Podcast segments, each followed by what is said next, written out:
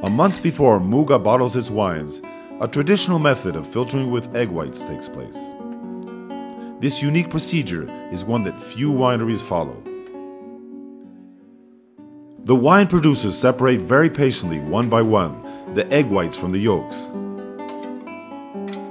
The proportion is 2 to 3 egg whites per hectoliter of wine. A bit of salt is added to the egg whites, which are then beaten and mixed in with a bit of wine, and then poured into the vats. This filtering method obtains after 30 days the cleansing of any impurities or small solid materials that remain in the wine. This gives the wine both a shiny as well as toned down character to it.